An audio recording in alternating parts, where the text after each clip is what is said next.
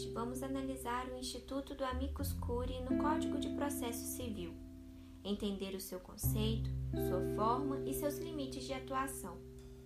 O amicus curiae, ou amigo do tribunal, é uma modalidade de intervenção de terceiro no processo judicial.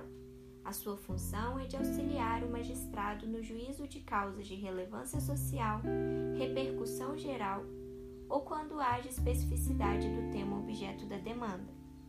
Isso significa que o juiz não é obrigado a saber tudo de todas as matérias que lhe chegam, como é o caso, por exemplo, daquelas demandas ligadas ao mercado de capitais, que, por ser uma área bastante complexa e cheia de detalhes, é importante que o magistrado tenha um apoio técnico para conduzir uma decisão mais justa e fundamentada. Este terceiro, portanto, não é parte no processo. A sua participação ela é meramente opinativa, visando fornecer subsídios que possam aprimorar a qualidade da discussão. Vale lembrar que a ideia do amicus curiae não é uma novidade dentro do direito brasileiro. A sua participação ela já era prevista em algumas leis esparsas e no próprio Código de Processo Civil de 1973, mas foi em 2015 com a entrada em vigor do novo Código de Processo Civil, que o amicus curiae foi incluído expressamente através do artigo 138, recebendo até mesmo um capítulo próprio. E é justamente por meio da interpretação deste artigo que a nossa análise vai se conduzir. Para início de conversa, é importante saber quem pode atuar como amicus curiae e a determinação legal é expressa ao dizer que essa participação deve se dar por pessoa natural ou jurídica, órgão ou entidade especializada com representatividade adequada. E essa representatividade ela é alcançada se o interveniente for portador de valores ou interesses institucionais, gozar de idoneidade na sua área de conhecimento ou atuação, ou haver pertinência temática entre a sua especialização e a matéria objeto da demanda. A partir disso, cabe ao juiz, mediante iniciativa própria, de ofício ou a requerimento das partes ou do próprio amigo do tribunal, deferir ou não, de forma irrecorrível, a participação do amicus curiae no processo.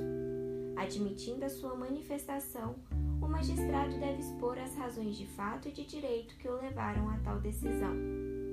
Após ser intimado, o amigo do tribunal tem um prazo de 15 dias para se manifestar, mas não é previsto pelo Código em que oportunidade que essa intervenção deve ocorrer.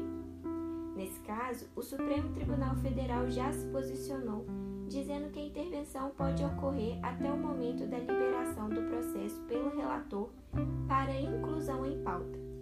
Segundo tal entendimento, após o encaminhamento do processo para a pauta, as convicções acerca do caso já teriam sido formadas e por isso a intervenção não mais se justificaria, pois a atuação do amigo do tribunal ela é voltada para contribuir com o esclarecimento técnico da matéria através da pluralização do diálogo processual.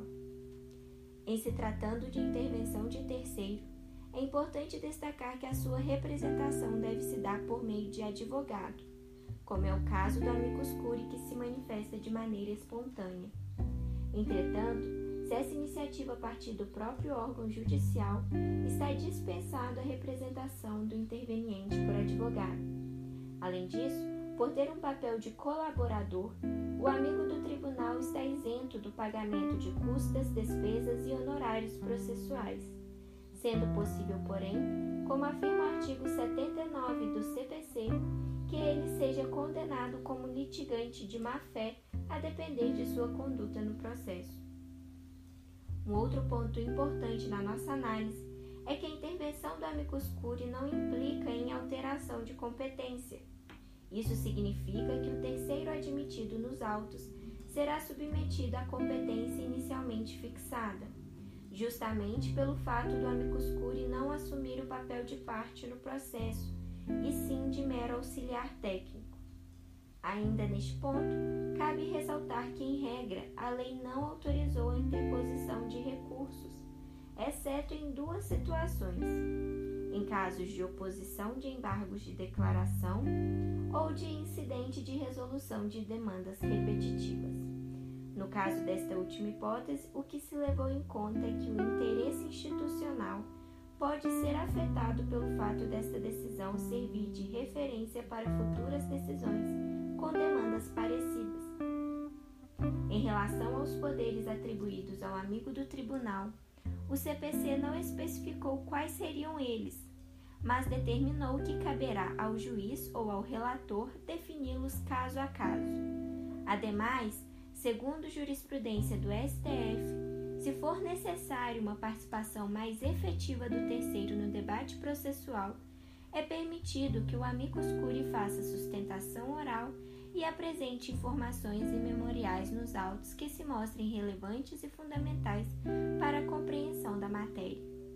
Portanto, após essa breve análise, pode-se concluir, como bem afirma Cássio Scarpinella Bueno, que a atuação do amicus curiae não se dá em defesa de um indivíduo, e sim em prol de um interesse que é partilhado difusa ou coletivamente por um grupo de pessoas e que poderá ser afetado com a decisão.